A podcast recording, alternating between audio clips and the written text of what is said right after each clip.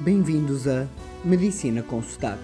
A medicina explicada a todos, de um modo simples e com muita pronúncia. Marhaba, ou seja, olá. Gravo-vos este episódio desde bem longe, quer de Portugal e ainda mais do Brasil. E antes de começar, quero comunicar-vos uma coisa. Vou tentar publicar um episódio por semana, idealmente aos domingos. Poderão existir exceções, como vai ser o caso deste episódio, mas será uma periodicidade que tentarei manter. E quanto ao resto, já sabem, qualquer coisa enviem e-mail para medicinaconsotaque.gmail.com Vamos então falar de comida, ou melhor, da minha opinião sobre a alimentação. Este episódio, por ser demasiado grande, foi dividido em dois, sendo que lançarei a segunda parte daqui a dois ou três dias. Assim, no seguimento do episódio anterior sobre medicina baseada na evidência, o tema de alimentação tem sido carregado de notícias e de ciência nos últimos anos. A verdade é uma e só uma. A obesidade não para de aumentar, apesar dos supostos milagres da alimentação. Teorias de alimentação vêm como se fossem salvar o mundo da obesidade e acabam por desaparecer. O mesmo acontece com alimentos mágicos e fórmulas milagrosas. E claro, para cada nova teoria existem mil e um artigos a favor. Mas a verdade é que a obesidade não para de subir. Assim, em que é que devemos acreditar? Eu dou-vos a minha opinião. Uma pessoa normal deve, acima de tudo, acreditar em algo, acreditar numa dieta, pois só pelo facto de acreditar vai cumpri-la. E nós sabemos que, independentemente de ser a dieta A, B ou C, se a pessoa cumprir o plano alimentar, vai resultar. Pode não resultar a 100% com as promessas que fazem, mas certamente que será melhor do que não mudar nada. E agora então perguntam vocês: e em que é que devemos acreditar? Existe o jejum intermitente, as dietas low carb, temos a dieta alta em gorduras, a do baixo índice glicêmico, a paleo, a dieta da maçã, etc.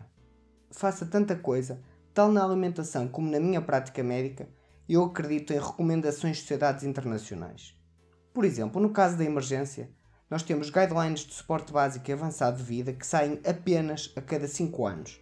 São emitidas pela ILCOR, que é a Sociedade Internacional de Ressuscitação a cada 5 anos e apenas isso a cada 5 anos, os melhores investigadores reúnem-se e veem toda a ciência que existe e emitem as recomendações.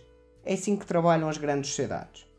E por exemplo, no caso da emergência, muito pouco mudou nos últimos 10 anos. E porquê? Porque estas recomendações não vivem de pseudociência ou de milagres, mas sim de factos sólidos. Outros casos seguem o mesmo esquema, de revisões apenas a cada vários anos. Por exemplo, no caso da anestesia, as recomendações de como avaliar os doentes ou da abordagem da via aérea. E assim, no caso da alimentação, temos as recomendações a cada 5 anos do Departamento de Saúde dos Estados Unidos, conjuntamente com o Departamento da Agricultura. Temos ainda o caso da Organização Mundial de Saúde, da FAO, Organização das Nações Unidas para a Alimentação e Agricultura, que fazem recomendações individuais para cada país com a colaboração das instituições locais. No caso de Portugal, com a colaboração da Faculdade de Nutrição do Porto e com a Direção-Geral de Saúde. As recomendações destas sociedades nunca variam muito, são quase sempre semelhantes, o que mostra realmente que não existem milagres ou descobertas radicais. E então, o que dizem estas recomendações? Os hábitos alimentares devem começar o mais cedo possível, na infância, para prevenir desde logo erros alimentares. E devemos manter esses bons hábitos por toda a vida. Devemos apostar numa alimentação diversificada, como por exemplo uma alimentação sazonal, devemos preferir a água e limitar o álcool e as bebidas açucaradas. Devemos fazer exercício físico moderado regularmente. Sim, isto está dito nas recomendações alimentares devido à sua enorme importância. As calorias ingeridas devem estar em equilíbrio com a energia gasta, e este será o tema da segunda parte deste episódio. E em regra geral devemos evitar os produtos processados ou manipulados, por fim, a nossa alimentação deve ser constituída de cerca de 50% de hidratos de carbono, 30% de proteínas e 20% de gordura. Assim, no caso dos hidratos de carbono, devemos comer os hidratos não processados e complexos, como o arroz, idealmente o arroz basmati ou integral, a aveia, a batata, especialmente a batata doce, feijão, etc. Devendo ao máximo evitar açúcares simples, que não devem constituir mais de 5% da nossa alimentação. Já no caso das gorduras, devemos comer as gorduras não saturadas, como o peixe, os frutos secos, o azeite, o abacate, as sementes, como o da abóbora. Devemos evitar a gordura saturada e, sobretudo, a gordura trans, que é a gordura presente em quase todas as fast food, nos fritos, na comida pré-feita ou congelada. Para além de todos os óleos usados imensas vezes nos restaurantes, das salsichas, do bacon, da manteiga, etc. Nas proteínas, a mensagem principal é não ter medo de comer proteínas. Encontram-se em quase todos os alimentos, como nos ovos, nos derivados do leite, mas sobretudo em peixe, como o atum e nas carnes.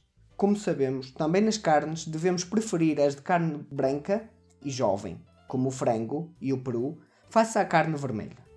Por dia devemos ingerir, um adulto, cerca de 400 gramas de frutos e vegetais e menos de 5 gramas de sal. Como veem, nada disto é muito diferente da nossa velhinha roda dos alimentos que aprendemos na escola e que é muito semelhante ainda à atual.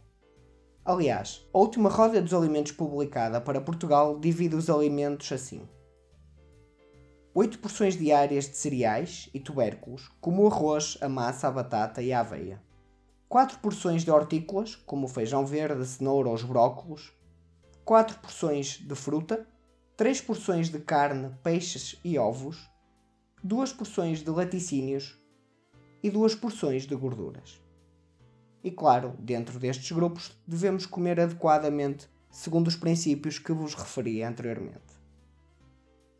E por hoje ficamos por aqui, mas em dois ou três dias terão a continuação onde darei um exemplo bem mais detalhado de como calculo as necessidades alimentares e finalmente responder à pergunta de quantos ovos como por semana. Obrigado a todos.